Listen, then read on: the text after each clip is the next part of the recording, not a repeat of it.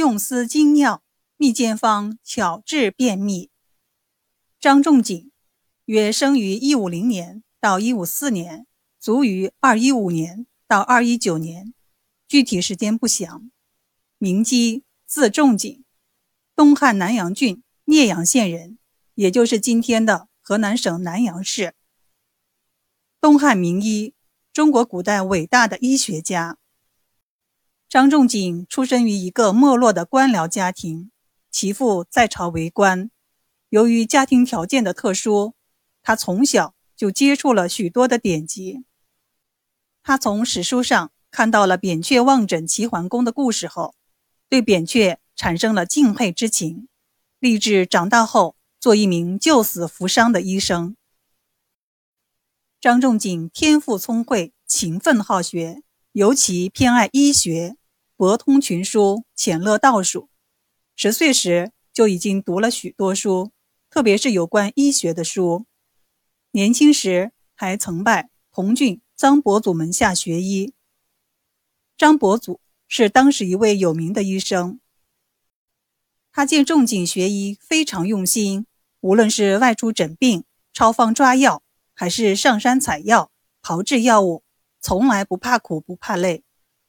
张伯祖非常喜欢这个学生，把自己毕生行医积累的经验毫无保留地传授给了他。张仲景博览群书，广泛吸收各医家的经验，用于临床诊断，进步很大，很快就成了当地一个小有名气的医生。他的同乡何庸特别赏识他，曾经对他说：“君用似精而运不高，后将为良医。”意思是说，张仲景才思过人，善思好学，聪明稳重，但是没有做官的气质和文采，不易做官。只要专心学医，将来一定能成为有名的医家。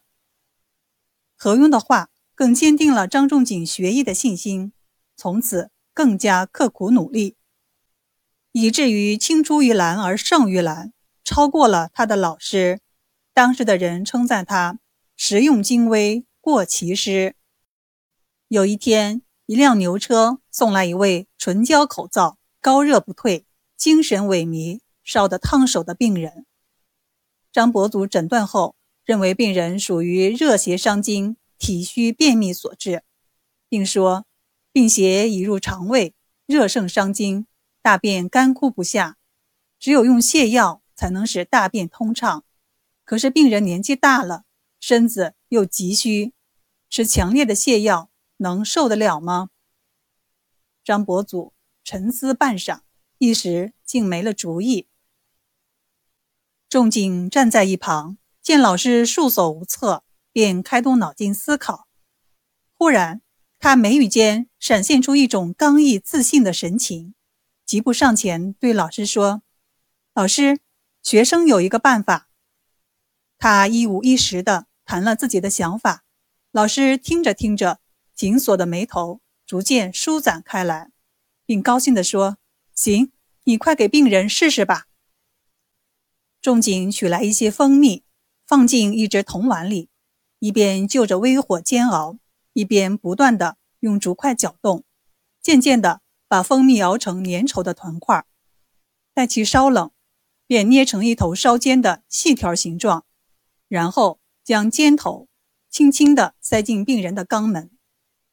过了一会儿，病人的肚子里发出咕噜噜的响声，不一会儿便排出一大堆腥臭的粪便，病情顿时好了一大半。由于热邪随粪便排尽，病人没过几天便康复了。张伯祖看到学生用这样奇妙的治法为病人医好了病，大加赞赏，逢人便夸。还时常兴奋地说：“了不起，了不起！学生实用精微，中医后继有人了。”张仲景使用的这种办法，实际上是世界上最早的肛门栓剂的应用。以后，张仲景在总结自己医疗经验、写《伤寒杂病论》时，将这个治法收入书中，取名叫《密煎导方》。用来治疗伤寒病津液亏耗过甚，大便结硬难解的病症，备受后世推崇。